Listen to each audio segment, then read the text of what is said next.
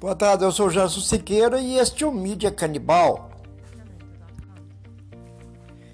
Quero comentar nesse episódio sobre polêmico assunto envolvendo a ex-jogadora de vôlei e atual comentarista da Jovem Pan, Ana Paula Enkel.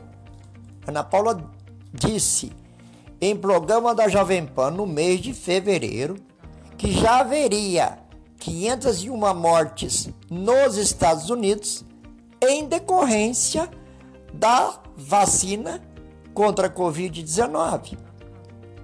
Todas essas informações, segundo ela, foram obtidas junto a dois sites de agências de saúde daquele país.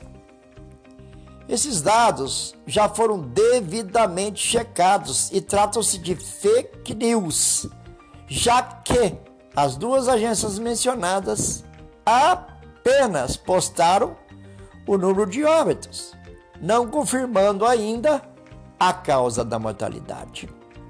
Informações como essa funcionam como uma bomba e aumentam ainda mais a angústia dos brasileiros, que já vivem o pior momento da pandemia.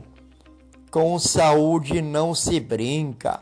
A Jovem Pan precisa checar melhor suas informações e também dar um puxão de orelhas na sua comentarista, que perdeu uma boa oportunidade de ficar calada.